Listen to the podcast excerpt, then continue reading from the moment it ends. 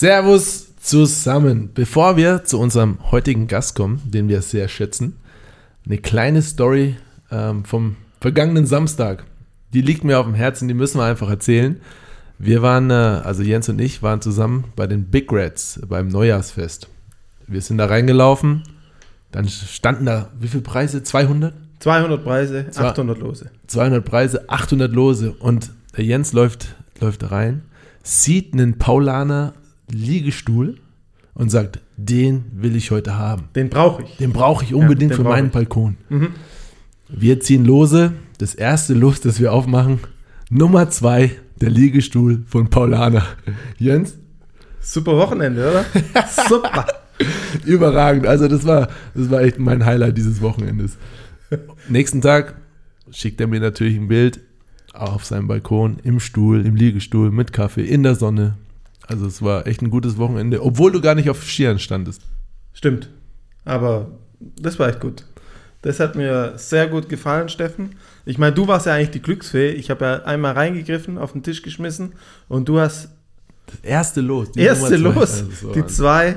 Und dann, aber ich musste dann auch einen Mitgliedsantrag ausfüllen bei den Big Reds. Ich bin jetzt stolzes Mitglied der Big Reds, habe auch die Karte schon bekommen, T-Shirt, Pin, Nice. ja, weil man kann ja nicht hingehen und dann den einfach äh, Das heißt aber, als, die als, Gewinne abzocken. als neues Mitglied musst du jetzt auch mal die, die, die Trommel hier bedienen. Auf jeden Spiel. Fall. Also, sind wir gespannt. Sauber. So, jetzt aber, jetzt aber zu den wichtigen Sachen im Leben. Äh, unser heutiger Gast. Ich mache ein kleines Quiz für euch. Er ist gebürtiger Heidelberger. Wie Paul. Paul ist, glaube ich, auch Heidelberger. Schöne Stadt. Schöne Stadt. Hat 61 Länderspiele gespielt für Deutschland. Hat für Frankfurt gespielt unter Gordon Herbert. Dann vier Jahre das Bayern-Trikot getragen. 57 Mal in der Euroleague gespielt. Jetzt muss ich hier gucken. 149 Mal in der BBL. Im Schnitt 10,3 Punkte. Mit Bayern das Double geholt.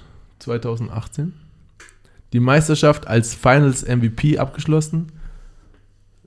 2019 Titel verteidigt mit Bayern. Olympische Spiele gespielt. Wahnsinn. Fenerbahce gespielt, jetzt wird es aber ziemlich einfach. Danilo, Servus. Äh, war das alles so richtig?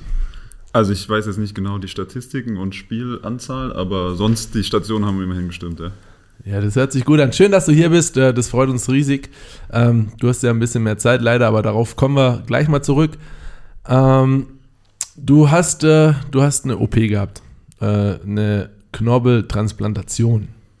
Ähm, Bist seit wie vielen Tagen auf Krücken? Zählst du die Tage eigentlich noch?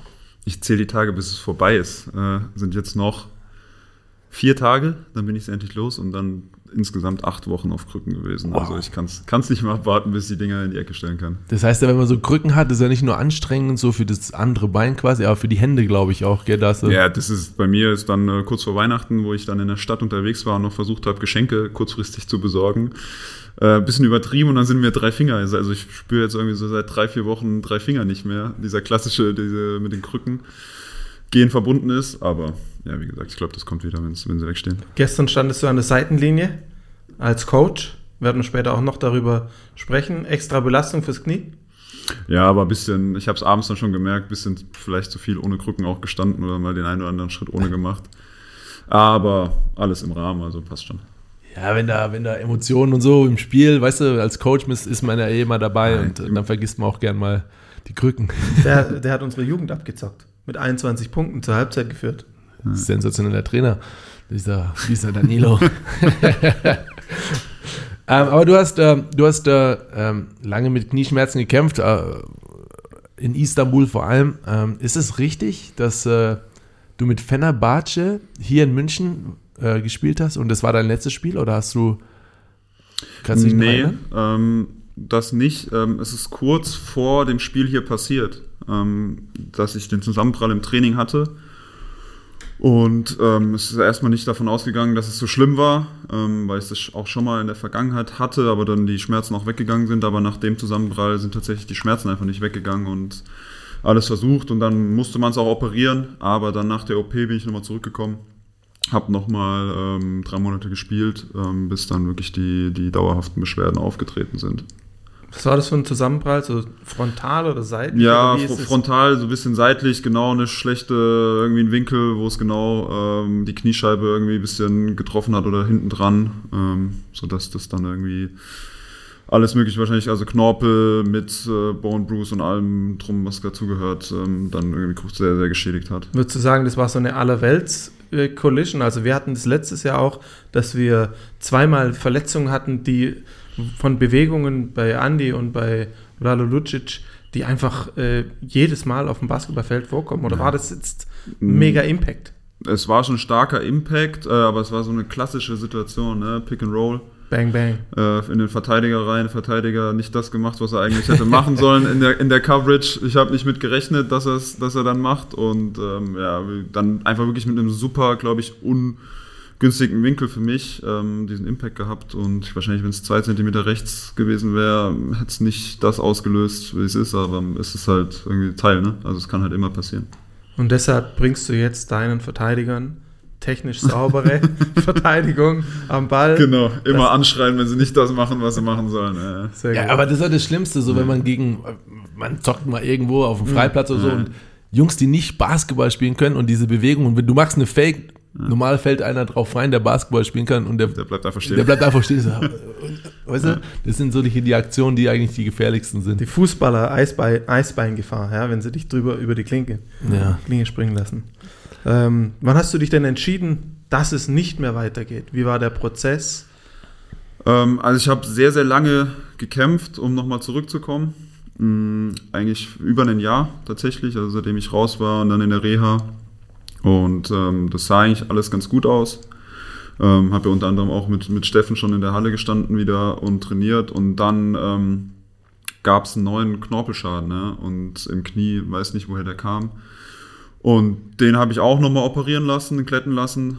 Ähm, aber der war dann letztendlich auch so gravierend, ähm, diese ganze Kette von, von den Ereignissen, dass man dann mit den Ärzten, ich habe jetzt im, wann war's, im August, Anfang August äh, entschieden habe, dass das nicht mehr geht oder beziehungsweise nicht entschieden habe, sondern mir mehr oder weniger gesagt wurde, dass es einfach nicht mehr geht oder es keinen Sinn machte, weil ich nicht die Belastung, das Knie hat einfach die Belastung nicht mehr ausgehalten. Sobald ich in irgendwelche Impact, Joggen, irgendwas gegangen ist, ist es immer komplett angeschwollen, ähm, sodass das einfach nicht mehr ging. Und wie ist der Status quo jetzt? Also, ich würde fragen, könntest du Skifahren, wenn das ausgeheilt ist? Oder ähm, kannst du ein bisschen Sport machen? Ich hoffe, ja. Also das war auch das Ziel der, der OP, dass ich einfach wieder so ein bisschen vielleicht Alltagssport machen kann, ähm, da nicht mehr über jeden Schritt nachdenken muss, ob ich jetzt mal abstoppe, ob ich jetzt mal schneller über die Straße gehe, etc. Ähm, das ist schon das Ziel jetzt gewesen, die, die OP, dass ich auch vielleicht, hoffe, toi, toi, toi, wenn alles gut verläuft, irgendwie jetzt in einem Jahr auch mal wieder auf die Skier oder aufs Snowboard kann. Okay, cool. Ja. Aber Basketball ist quasi passé. Nein, der, also der Knorpel, der eingesetzt wird, der hat einfach nicht diese gleiche ähm, Konsistenz wie normaler Knorpel. Und wenn du da jetzt nochmal neu drauf machst, also es gibt auch NBA-Studien, ich habe mich natürlich auch viel damit befasst. Klar. Ähm, bekannteste Beispiel wahrscheinlich aktuell äh, Lonzo Ball, Mhm. der das auch gemacht hat. Ähm, und da sind die Studien, wenn man dann wieder in den, in den Leistungsprofisport da einsteigt, dass der Knorpel drei bis fünf Jahre hält. Und Aber vielleicht kriegen wir in so Ü35, Ü40 so ein bisschen Richtung. von Dreierlinie zu Also, Dreierlinie, nicht viel verteidigen. Konkrete Frage. Wenn ich eine Zonenverteidigung aufstelle, der Steffen oben, ja, so wie Svetislav Pesic, immer Down-Defense, immer zum Mann führen, könntest du dich gut positionieren in der Zone, immer ein bisschen aushelfen und groß gut dastehen? Da reden wir dann in drei Jahren, wenn es dann soweit wenn es Gut, dann soweit der ist wäre. aber nicht- Aber der, äh, eben. der ist auch noch nicht mal spielberechtigt. Ja, der ist zwei du. Jahren. In zwei Jahren. Was für Jahrgang bist du noch? 91, also ich habe noch drei Jahre, bis ich Ü35. Ja, ich glaube im Jahr, wo man, wo man 35 wird, dann, ja, dann wird es genau. schon gehen. Dann wird schon gehen. Ja, ich sag, einbeiniger Corner-Shooter können wir drüber reden. Okay, So ne? zwei, drei Rebounds musst du schon holen, ey. Kriege ich im Stehen hin noch. Ja, gut. Eben, Größe, can't Ja. teach height. Aber wie, wie emotional war es so für dich? Sind da auch mal Tränen geflossen? Oder ist also so, ich meine, wenn du so Momente hast, wo du dann zu Hause sitzt, ein Basketballspiel guckst, äh, weißt du, dann wie, wie emotional ist es für dich? Oder warst du da sofort klar im Kopf, okay, ich muss mich jetzt neu orientieren? Ähm, es ist, glaube ich, so ein schleichender Prozess bei mir gewesen. Dadurch, dass es sich auch so ein bisschen gezogen hat, ähm, konnte ich mich immer wieder auch mit den Sachen auseinandersetzen. Ähm, klar sind da Momente dabei, wo es einem nicht gut geht, wo man irgendwie da sitzt. Äh, ich habe auch extrem in der Reha-Zeit extrem Abstand zum Basketball genommen erstmal. Ähm, sehr, sehr wenig geschaut, wollte mich einfach auf mich konzentrieren, habe ja auch keinerlei Interviews oder Podcasts etc. gemacht, weil ich einfach sagen wollte, ich will mich auf mich konzentrieren, will, will schauen, wie es was mit dem Knie wird und da jetzt nicht irgendwie Sachen sagen, bevor irgendwelche Gewissheit gibt. Und ähm, ja, also keine Frage, gab es da auch Momente, wo man irgendwie zu Hause war, niedergeschmettert war, ähm, weil ich es mir natürlich anders vorgestellt habe, ähm, da irgendwie meine Karriere zu beenden oder noch mindestens drei, vier Jahre zu spielen. Ja.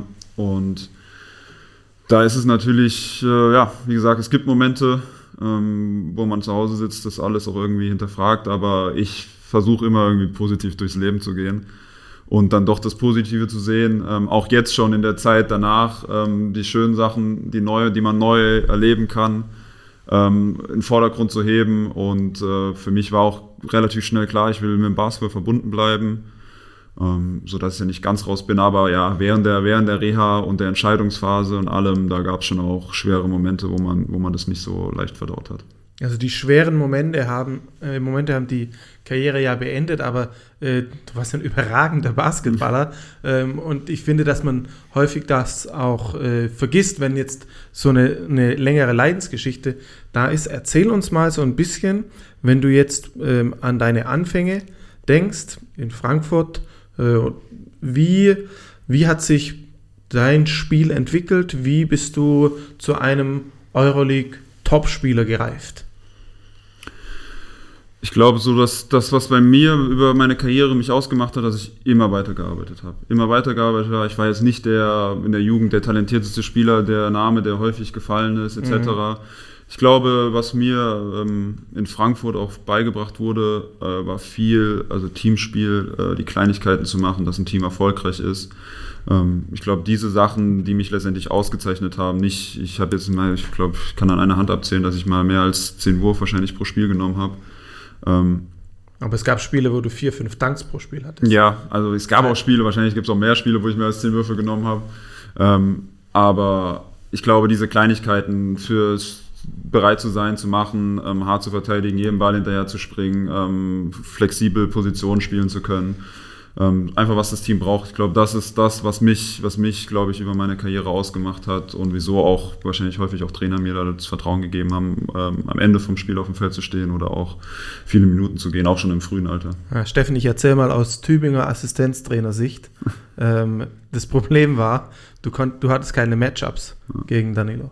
Du hattest, äh, wenn du einen kleineren Spieler draufgepackt hast, hast du äh, im Post-Up ähm, attackiert wenn es ein größerer Spieler war, hast du ihn von außen ähm, ähm, bestrafen können. Wie, wie bist du zu diesem Spiel gekommen, zu diesem vielseitigen Spiel? Viele Stunden mit Klaus Perbers in der Halle. ähm, ja, also ich sage es immer wieder, also, also Klaus vor allem, ähm, weil ich auch häufig Gordy nenne, aber vor allem Klaus hat da extrem großen Anteil dran, weil er einfach mit mir so viele Stunden in diesen fünf Jahren in Frankfurt in der Halle verbracht hat und mich einfach ähm, diese ganzen Basics, Grundausbildung, Basketballverständnis, Vielseitigkeit, äh, stundenlang an meinem Wurf gearbeitet hat, ähm, aber auch diese ganzen Inside äh, Footwork. Ähm, ich glaube, da muss man ihm einfach oder ich ihm so viel danken, ähm, dass er so viel Zeit mit mir in der Halle ver verbracht hat, auch wenn er das meistens gar nicht irgendwie hören will, wie, ja. er, wie er ist. Äh, und dass das ja für ihn selbstverständlich ist, weil es sein, sein Job ist.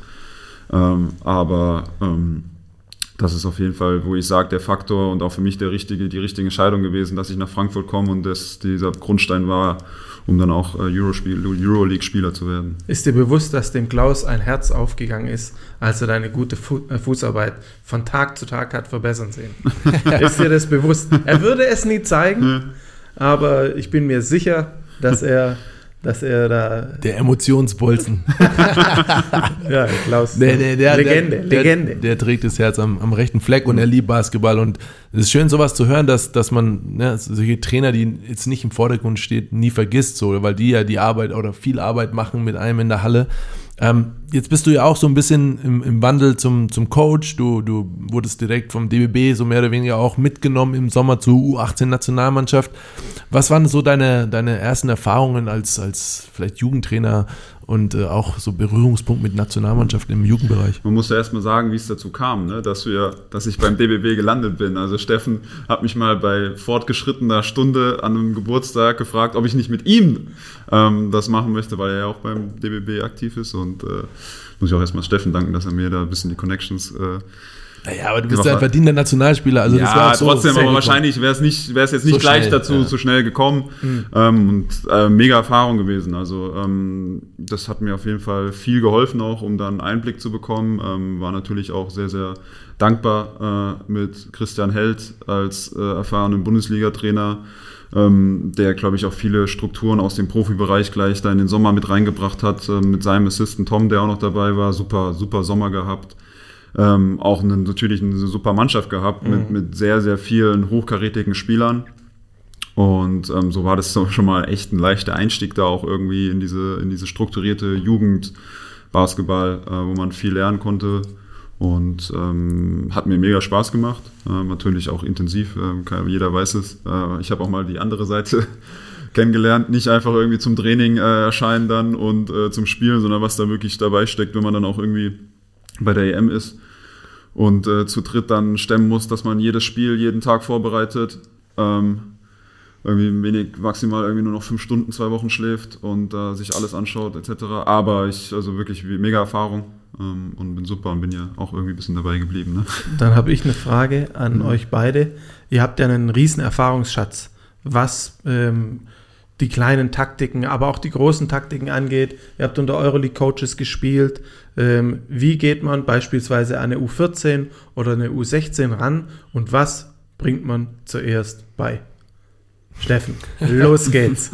Also U14, U16 ist wenig Taktik, würde ich sagen. Da ist sehr viel Grundausbildung.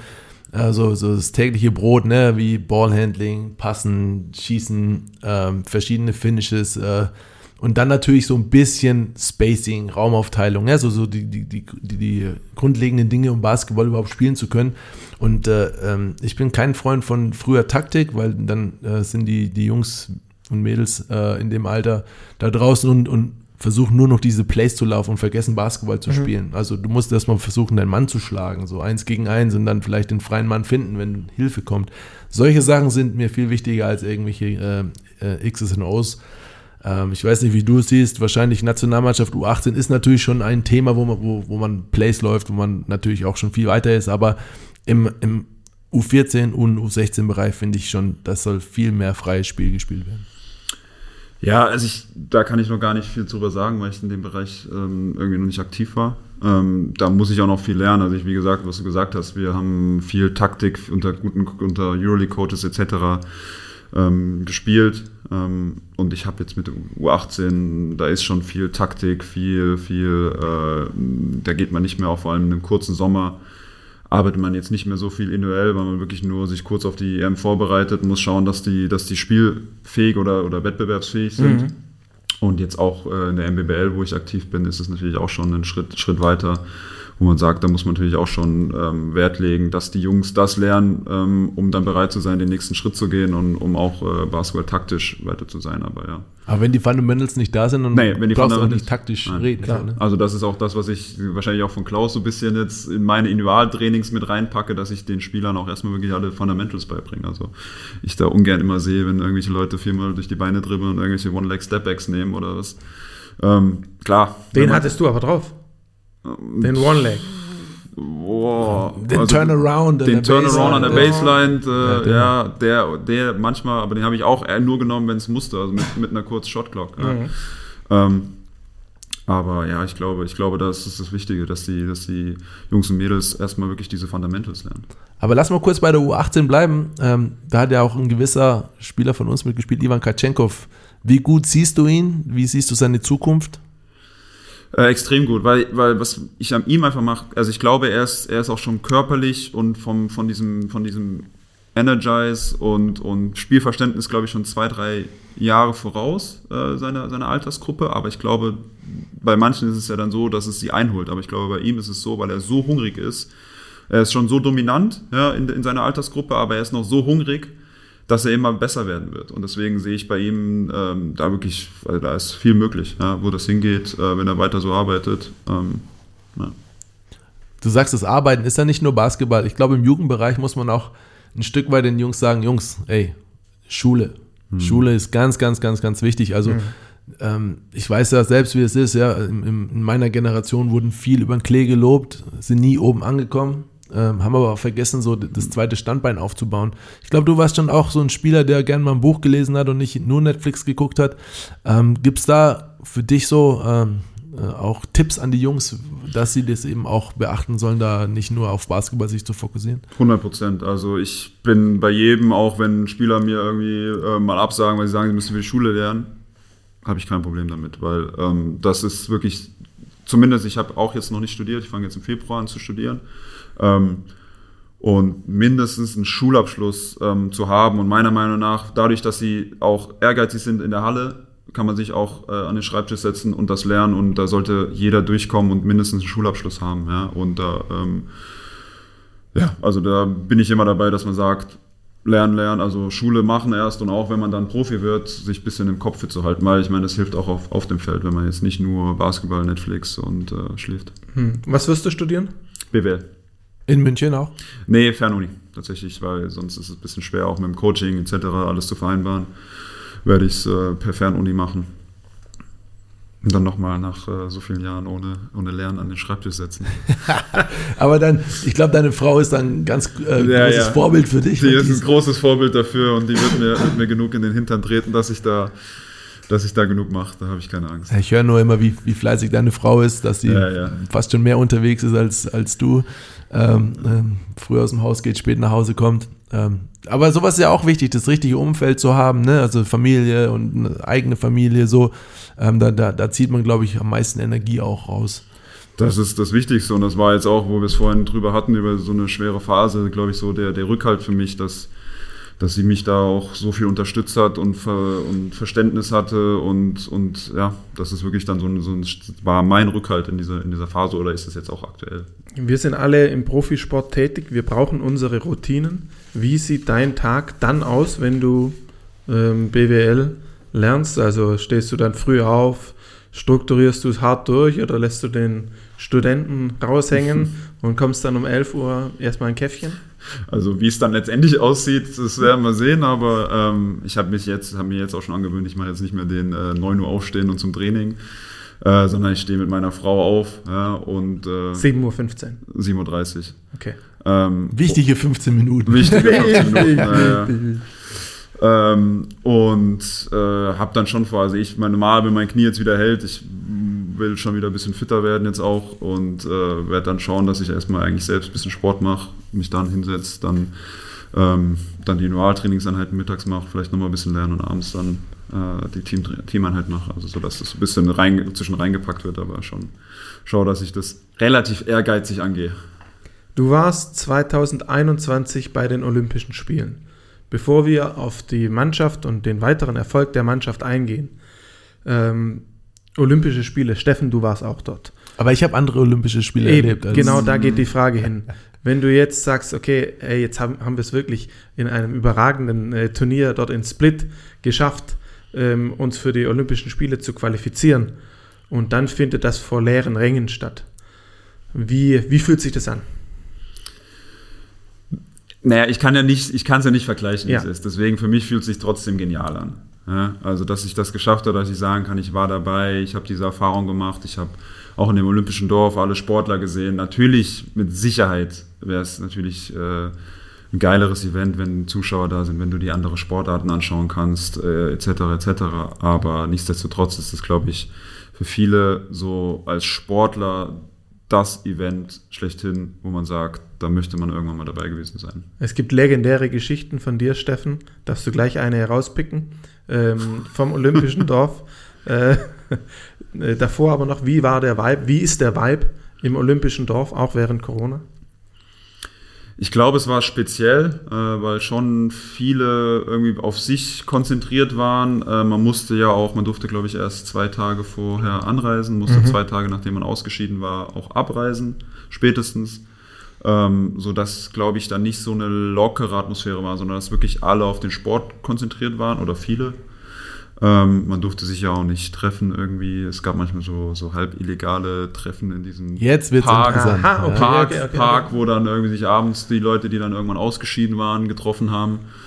Ähm, nachdem man irgendwie Wege gefunden hat, wie man dann auch das eine oder andere Bier ins, ins äh, rein, reinbekommt ins, ins Lager, Zum ins, Beispiel? ins Dorf. Zum, wie man es reinbekommt? Ja. Durch einen japanischen Amazon-Account, die haben alles reingeschickt. Okay, ist gut. ähm, ja, ähm, und es war, es war besonders, aber wie gesagt, man hat es ja trotzdem über den Weg gelaufen, hat man genug Momente gehabt, wenn man irgendwelche Sportler, die man mal aus anderen Sportarten nur sieht, dann plötzlich in der Cafeteria neben einem sind, etc. Das ist Wer war so die größte sportliche Persönlichkeit, die du vielleicht dort getroffen hast? Oder? Mm, Also, boah, ist schwer zu sagen. Also, wo ich, glaube ich, so. Also, wir waren sind ja auch eingelaufen, hast natürlich die ganzen, ganzen NBA-Stars auch gesehen, die dabei waren. Wir haben auch uns, das durften wir uns anschauen in der eigenen, eigenen Sportart. Haben wir uns, nachdem wir ausgeschieden waren, haben wir uns noch äh, Tschechien und USA angeschaut. Also, so, dass man sich ein bisschen was auch gesehen hat. Ähm, sonst würde ich sagen, vielleicht abseits vom Sport war es so, dass Novak Djokovic mal plötzlich so in der Schlange hinter einem stand. Ähm, Sonst, wer war sonst? Ja, ey, waren viele. Also Ja, das ja. ist so, das ist so, dass man das gar nicht mehr so richtig wahrscheinlich sich dran erinnert, aber ähm, waren schon viele Stars, die man dann irgendwie sieht. Wie ist es denn, wenn man ausscheidet, muss man dann abdampfen aus dem olympischen Dorf? Oder dürftest du so lange noch bleiben, die Finals anschauen? Nee, nee, wie ich ja gesagt habe, zwei Tage. Zwei Tage. Zwei Tage nachdem äh, man ausgeschieden war, musste man spätestens abreisen. Das war bei uns anders. Wir sind ja, ähm, ich glaube, fünf, sechs Tage bevor die Spiele zu Ende waren, sind wir dann nicht mehr im Turnier gewesen. Ja. Dann war es auch individuell. Also wenn du zurück wolltest, dann hast du natürlich auch zurückfliegen können den nächsten Tag. Aber äh, der Dirk und ich, wir haben alle fünf Tage oder sechs Tage ausgeschöpft. Das war. Komm, hau einen raus.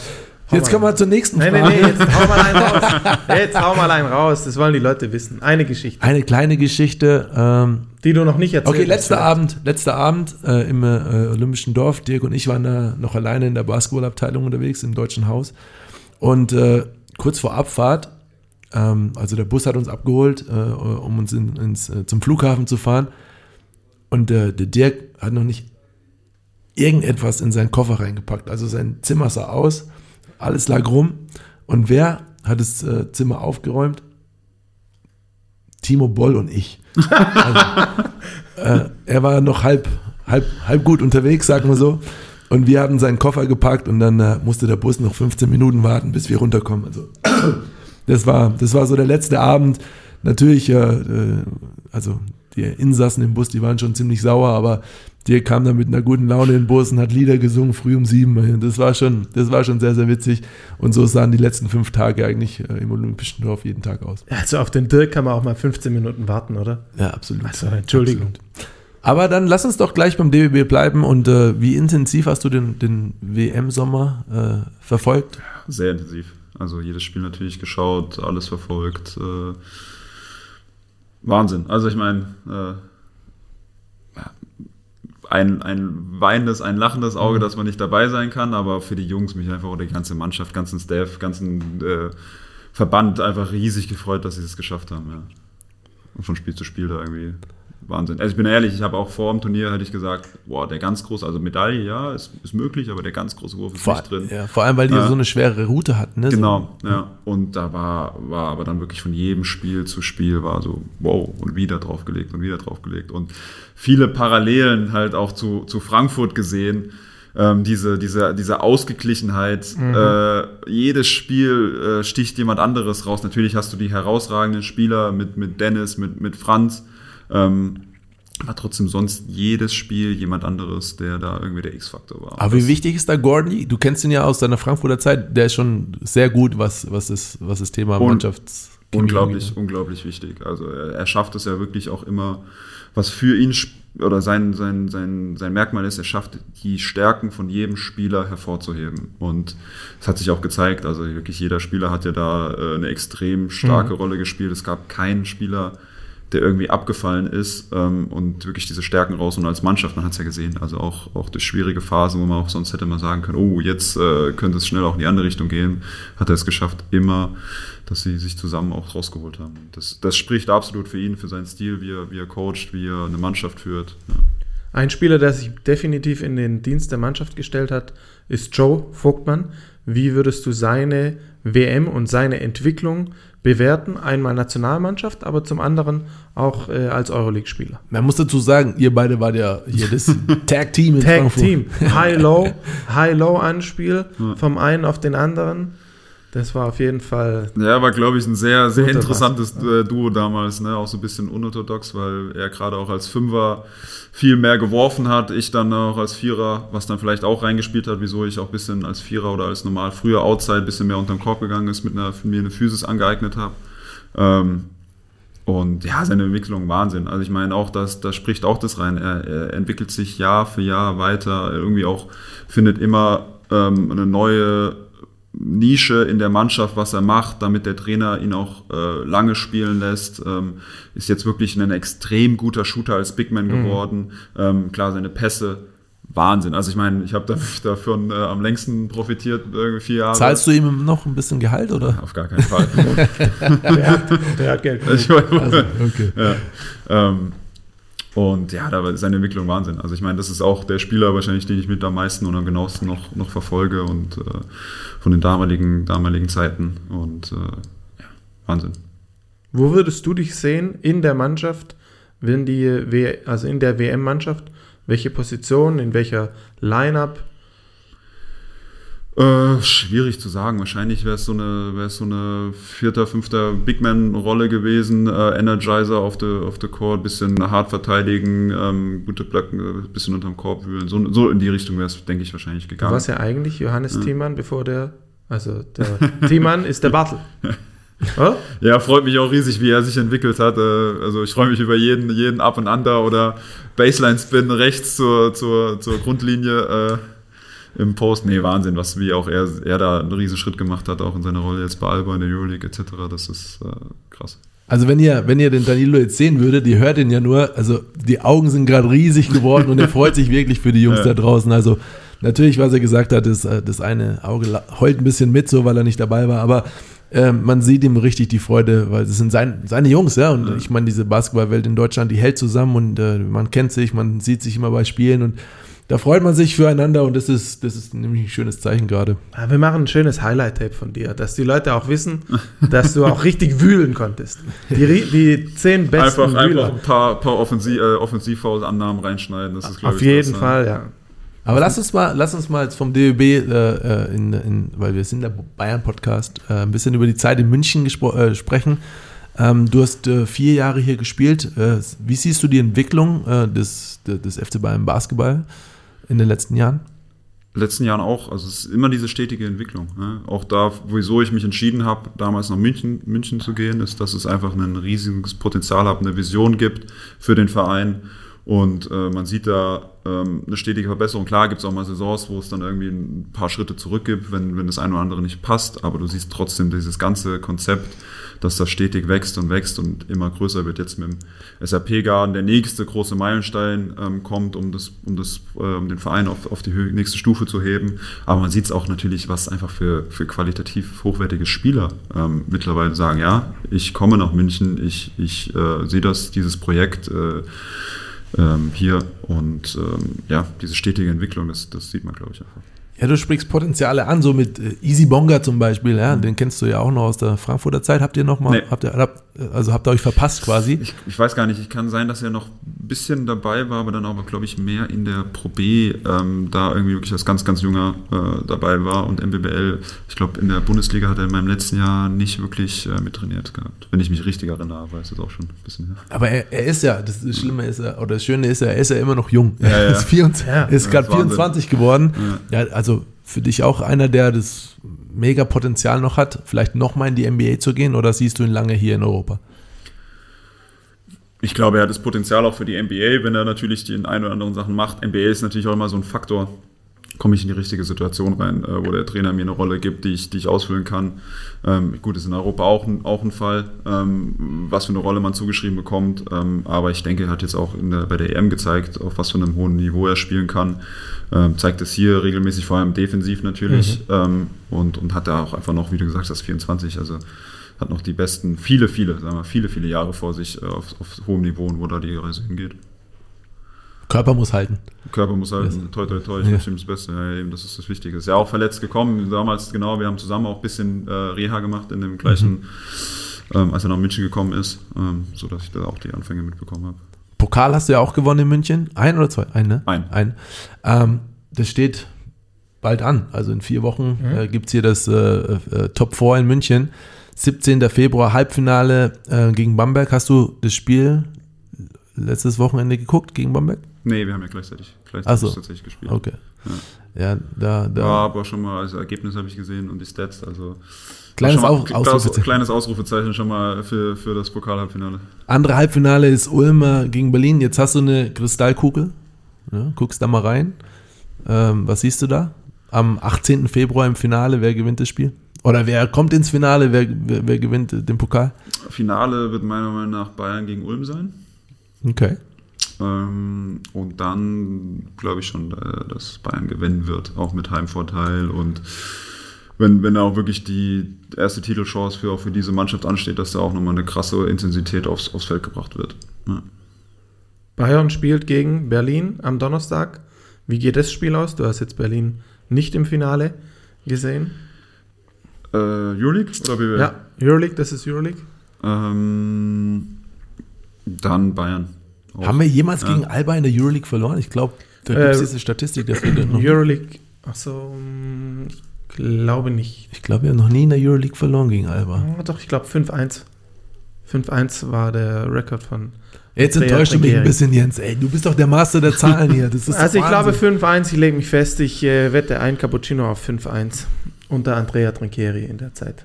Okay, dann müssen wir gleich mal nachschauen. Ich glaube, da war ein, eine Switch-Situation, Cassius Winston gegen Ben Lammers und er macht ihn nicht rein, geht unterm Korb durch, macht ihn nicht rein und das war der Sieg von Alba Berlin gegen uns. Vielleicht in der BBL. Nee, das war in der Euroleague, das war am Donnerstag, glaube ich. Wie viel Uhr? Also 20.30 Uhr, 20.30 Uhr ist doch klar. Entschuldigung. Okay, ja, das, das können wir gleich mal nachschauen. Ich sehe schon, du zuckst jetzt schon das Handy. Du willst also den Cappuccino direkt verlieren. Ähm, dann mache ich mal weiter mit deinen Fragen, würde ich sagen.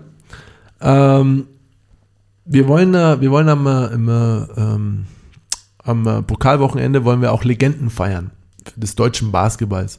Wer ist für dich so, sagen wir nicht jetzt aktuell, so, also einer, der jetzt schon aufgehört hat, sagen wir, wer ist für dich das Gesicht der BBL? So aus deiner Jugend vielleicht, wer war dein, dein Hero, dein, dein Vorbild, dein einfach das Gesicht der BBL? Ähm, wenn ich das äh, so, der erste mir äh, Pascal Roller. Der mir einfällt, glaube ich, aber auch aus der Nähe, äh, Heidelberg-Frankfurt. Frankfurt war die nächste Bundesligamannschaft, äh, wo ich dann doch, wenn, die meisten Spiele gesehen habe. Und da war natürlich Pascal Roller so das, das Gesicht. Es gab ja auch nicht im Grund den Pascal Roller Award eine Zeit lang. Ähm, so würde ich sagen, der mir jetzt als erstes einfällt, wäre wär Pascal aus den alten Zeiten. Sonst äh, aktuell, sonst wäre aktuell für mich, äh, der jetzt noch spielt. Oha, da kam das Ergebnis. Ne? Cappuccino geht auf dich. Äh, ungeschlagen. Nee, Nee. Nee, Nee. 5-1. 5-1 und das war diese Aktion. gegen 76, 75 haben wir da verloren Ja. damals. Aha. Krass. Wirklich noch mit Aktion im Kopf. Das ist stark. Ja. Ich, ich, ich gebe dir zwei Stück aus. Das ist, das ist verdient. okay. Ähm, aktuell wäre es für mich, der noch spielt, Carsten Tadde. Mhm. weil er einfach so lange dabei ist, auch mit Bamberg damals die, die ganzen Meisterschaften gewonnen hat. Äh, ich einfach ihn, ihn schätze als Person auch oder auch wie er immer gespielt hat äh, für die Mannschaft. Ähm, Auch als Kapitän sich als eingesetzt Kapitän hat. eingesetzt hat, äh, immer seine Rolle gespielt hat. Ähm, das wäre aktuell und sonst noch auch, ich glaube, der Alltime-Spieler ist ja Alex King. Alex würde ich sonst auch noch da irgendwie reinpacken, der auch wirklich die, die BBL auch geprägt hat, finde ich, durch, durch seine Art und viele, auch mehrere Vereine gehabt, früh schon da gewesen in, in Frankfurt.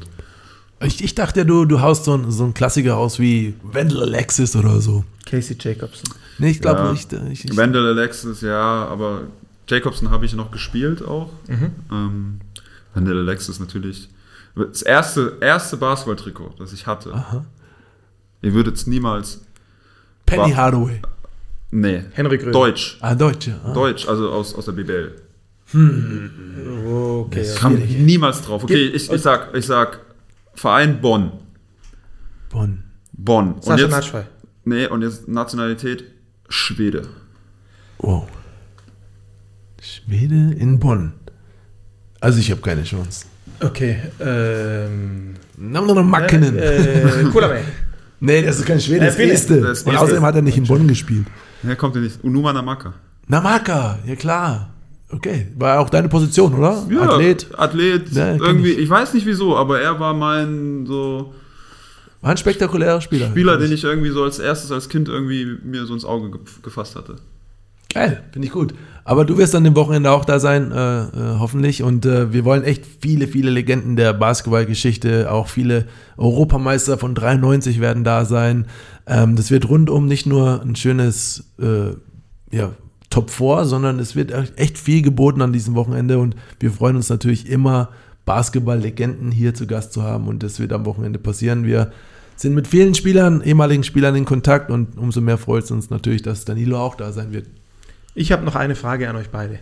Ihr wart Kapitän von eurer Mannschaft. Ihr habt eine Führungsverantwortung gehabt. ähm, was benötigt es, welches Skillset benötigt es, um eine Mannschaft erfolgreich zu machen? Steffen, du darfst anfangen diesmal. Immer ich.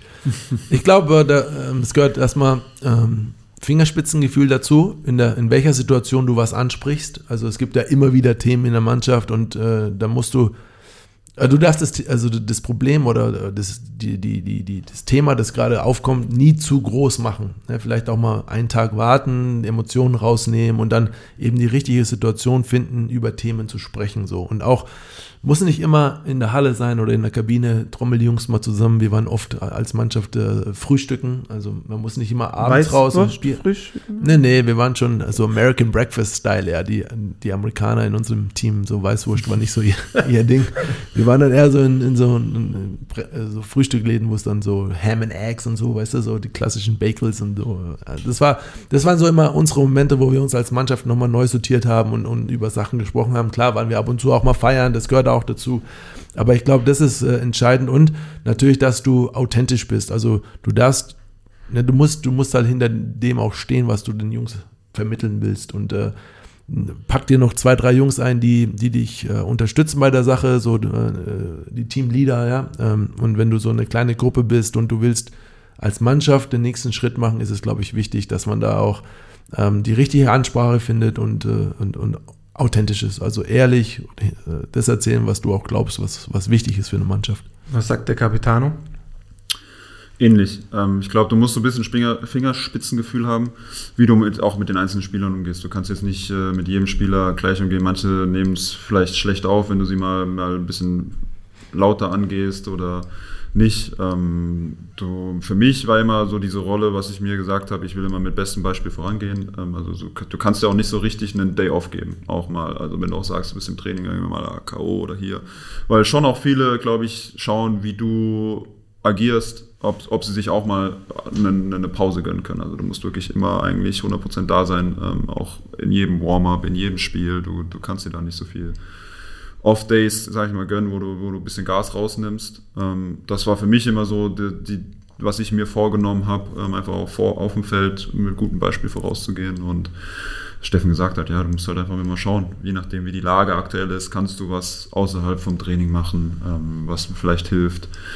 Ähm, bisschen Teambuilding ähm, und mit den einzelnen Spielern reden. Ja. Und man muss auch manchmal bereit sein, in Konflikte zu gehen. Ich glaube, das ist auch eine wichtige Sache, dass man auch äh, Sachen hat, ähm, dass man auch mal mit dem Spieler aneinander gerät. Ja. Und wenn man aber eine funktionierende Mannschaft ist und danach sich wieder umarmt und, und äh, danach äh, funktioniert, ist das, glaube ich, auch Teil, Teil des irgendwie dieser Job Description. Ist es ein wichtiger erster Schritt zum Coach, zum erfolgreichen Coach?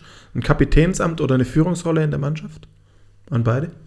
Ja, extrem wichtig, weil der Coach ja nicht in der Kabine ist, im, im, im tagtäglichen Training so. Ne? Also ähm, meine Coaches, die waren, die sind eigentlich nie in die, in die Kabine gekommen, weil der weiß, ey, wie heilig äh, das ist, als, als Spieler sich untereinander dann nochmal auszutauschen, Spaß zu haben, auch mal aneinander geraten und so. Das sind ja immer Themen und das, äh, das ist extrem wichtig, dass, äh, dass äh, der, der, ja, dass so ein ich sage es nicht, ich, ich würde das nicht auf eine Position festlegen, so ein Kapitän, sondern so ein, so ein Pulk, ja, so wo drei, vier Jungs äh, einfach so die Mannschaft führen. Und das ist extrem wichtig für jeden Trainer auch. Also als Trainer willst du auch jemanden haben, der, dem du das mit gutem Gewissen übergibst, dieses Amt. Und äh, insofern ist es also für mich extrem wichtig, äh, da die richtigen Jungs an, an der Position zu haben. Wie wir erfahren haben, bist du ein Ticken jünger als der Steffen. Hat sich das geändert? Die Ansprache an die, an die jungen Boys? Nee. Ich bin auch kein Oldschool-Trainer. Also, Nein, aber ja, also- ein paar Jahre sind, wir haben gesehen, der darf ja noch nicht mal Ü35 spielen. Ja, die Ansprache, also ich bin jetzt nicht, nicht jemand, der da irgendwie, ich, ich versuche so wenig zu schreien wie möglich. Ich habe, das ist irgendwie nicht so mein Naturell. Ich versuche das immer relativ sachlich, immer alles zu machen. Ähm, was ich halt nicht gerne sehe, ist, wenn, wenn irgendwie rumgealbert wird zu viel oder nicht zugehört wird Mhm. oder Sachen, da kann ich auch mal ein bisschen lauter werden. Aber sonst ist eine Ansprache, ja, ich versuche das, versuch das den Jungs so viel wie möglich einfach beizubringen, ähm, wie, man, wie man da irgendwo hinkommt, wo man hinkommen will. neben deinem BWL-Studium, nochmal ganz kurz aufzugreifen, ähm, siehst du dich schon so im Jugendbereich? Bist du da angekommen? Fühlst du dich wohl dabei? Siehst du dich auch so in vier, fünf Jahren noch als Coach? Oder ah, hast du eigentlich eine B-Lizenz? Ja, ne, die B-Lizenz hast du, gell? Du könntest B-Lizenz, B-Lizenz habe ich noch schnell gemacht. Die ist ja schnell mit, Im. Sommer, ja. Aber siehst du dich so als Jugendcoach, in, also ne- neben dem Studium, muss man ja fast schon sagen? Auf jeden Fall. Also die nächsten Jahre sehe ich mich da auf jeden Fall, wo die Reise hingeht. Ähm, wie ich schon gesagt habe, ich will mit dem Basketball verbunden bleiben. Wo das dann letztendlich, äh, oder mit dem Sport allgemein, ähm, wo das dann hingeht. Aktuell fühle ich mich wohl, ähm, da auch Coaches mir macht, also Jugendlichen beizubringen, macht so Spaß, ist auch eine dankbare Situation jetzt hier in, in München bei der IBAM, ähm, mit sehr, sehr auch hochqualitativen Spielern ähm, da als Einstieg zu haben. Ähm, so gesehen macht mir das aktuell super Spaß und ist auch eine Herausforderung, ähm, glaube ich, wo ich mich da jetzt auch wieder neu irgendwie finden kann. Ja, finde ich super wichtig, dass so ehemalige Profis wie du jetzt auch äh, der, in der Sportart oder der Sportart was zurückgeben, gerade im Jugendbereich anzufangen. Und es ist schön, wenn Vereine ehemaligen Spielern auch die Möglichkeit geben. Und äh, ich sehe dich da auch, also in Zukunft äh, an der Seitenlinie, das finde ich, finde ich top. Ähm, du bleibst wahrscheinlich auch länger in München, äh, bist ab und zu ja hier auch im BMW Park, das äh, was was allen Fans freut, das kann ich dir das kann ich dir verraten, auch die Office Mitarbeiter, die sehen dich immer wieder gerne. Ähm, beim Pokal wirst du hier sein. Ähm, also der will doch Snowboard fahren, der muss hier bleiben. welche an, welche pass mal auf, wenn der wenn der bevor er Snowboard fährt, trainiert er lieber Ö35 mit. Zonenverteidigung. Fett in der Zone drinstehen. das kann man das kann man. Positionierung.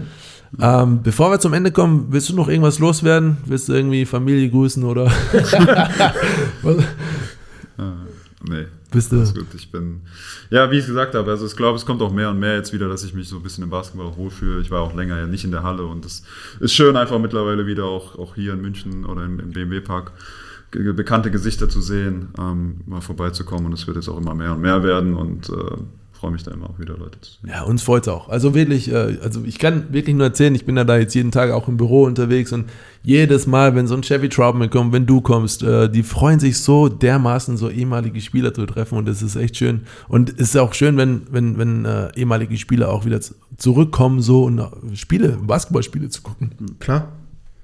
Finde ich toll. Ähm, wenn du nichts mehr hast, wir verweisen auf das nächste Heimspiel gegen. Ja, weißt du nicht, ne? Villarban. Villarban, Aswell. Also auch eine spannende, spannende Mannschaft, die, die vielleicht auch Tony Parker mitbringen. Wer weiß. Also Der der hat- wird nicht spielen, da bin ich mir ziemlich sicher, aber Der hat beim letzten Mal behauptet, dass äh, das französische Brot besser wäre als das deutsche Brot. Das Hm. kann doch nicht sein, oder? Entschuldigung. Nilo? Das glaube ich nicht, wobei Das so Baguette, ein, das gutes Baguette, Baguette, das ein gutes Baguette. Frischbaguette, aber dann, dann ist ja die Aufgabe, also mein, ja, ich weiß, ist ja kein Geheimtipp mehr in München, aber Julius Brandner, das schöne Sauerteigbrot immer, äh, wenn er kommt, an VIP-Tisch äh, zu stellen, dann ist er, glaube ich, überzeugt.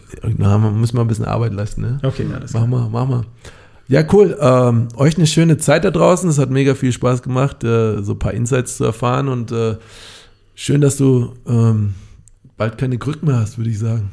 Das, ist, das, das ist das Ziel für 24. Krückenfrei. Krückenfrei. Gesund, gesund, gesund und krückenfrei. Stellt euch vor, acht Wochen Krücken, ey, fuck. Damit du 2024 auch einen schönen Up and Under beibringen kannst, oder? so sieht's gehört aus. dazu. Das ist ja geil. Oder dieser One-Leg Fadeaway, was du angesprochen hast, was schneide ich noch raus. nie gemacht ich hab hat. ihn, den habe ich. Den, hab wenn du den hast, dann. ich schneide einen raus. Ich mache Okay. ein Highlight-Tape, okay? Okay, wir freuen uns alle drauf. Vielen Dank fürs Zuhören. Äh, wenn ihr Fragen habt und Anregungen habt, immer gerne auf Social Media gerne mal, äh, auch was ihr so mal hören wollt, äh, könnt ihr gerne auch immer, immer wieder an uns ranballern. Ähm, euch eine schöne Zeit, wie gesagt, und haltet die Daumen für weitere Heim- und Auswärtssiege unserer Mannschaft. Peace out. Ciao.